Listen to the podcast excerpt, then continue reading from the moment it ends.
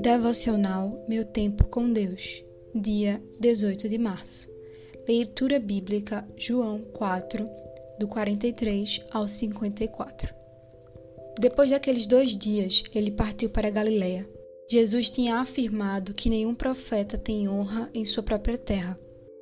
Quando chegou a Galiléia, os galileus deram-lhes boas-vindas.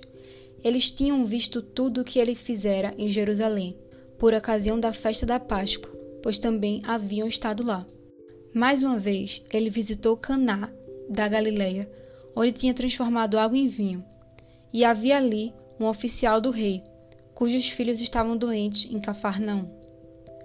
Quando ele ouviu falar que Jesus tinha chegado a Galileia, vindo da Judéia, procurou e suplicou-lhe que fosse curar seu filho, que estava à beira da morte. Disse-lhe Jesus: se vocês não virem sinais e maravilhas, nunca crerão.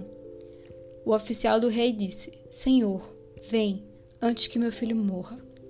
Jesus respondeu: Pode ir, o seu filho continuará vivo. O homem confiou na palavra de Jesus e partiu.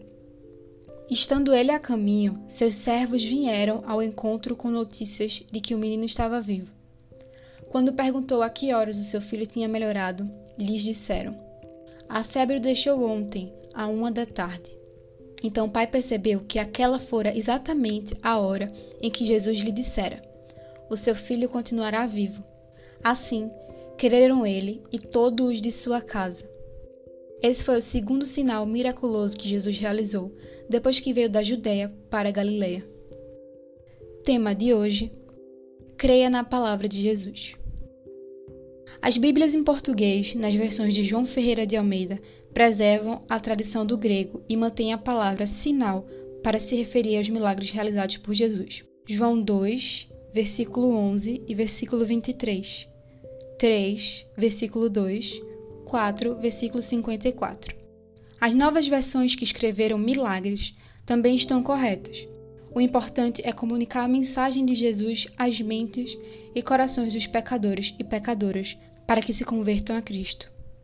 No Evangelho de hoje, temos um homem aflito perante Jesus, a suplicar por seu filho, que estava à beira da morte, pedindo que Jesus fosse até sua casa.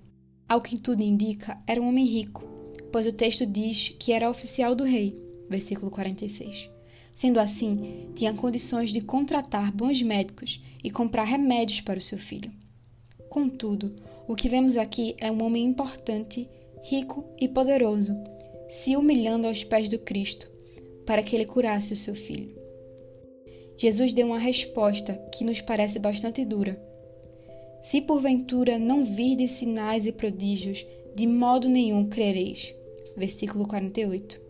Mas o oficial disse: Senhor, rogo-te, desce antes que meu filho morra. O oficial chama Jesus de Senhor, um título exclusivo para Deus. Jesus atendeu: Vai, teu filho vive e o homem creu. Aqui está o ponto. Todos queriam ver sinais e prodígios para crer. Mas este homem creu em Jesus antes de ver o sinal. O primeiro milagre foi no coração. Ele creu. Depois de receber a fé, vem a sequência. O filho foi curado e toda a sua família creu em Cristo. Reflexão do dia: Cristo, antes de qualquer milagre, cura minha fé e me faça te adorar como Senhor e Deus.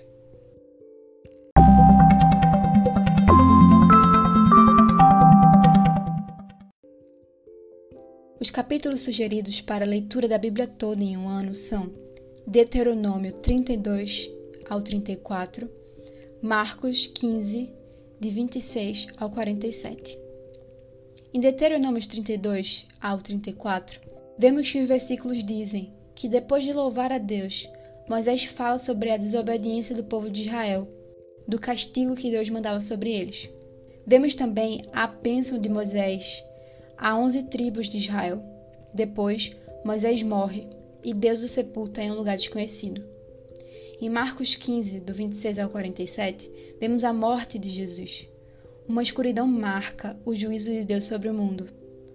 José de Arimateia sepulta o corpo de Jesus em um túmulo.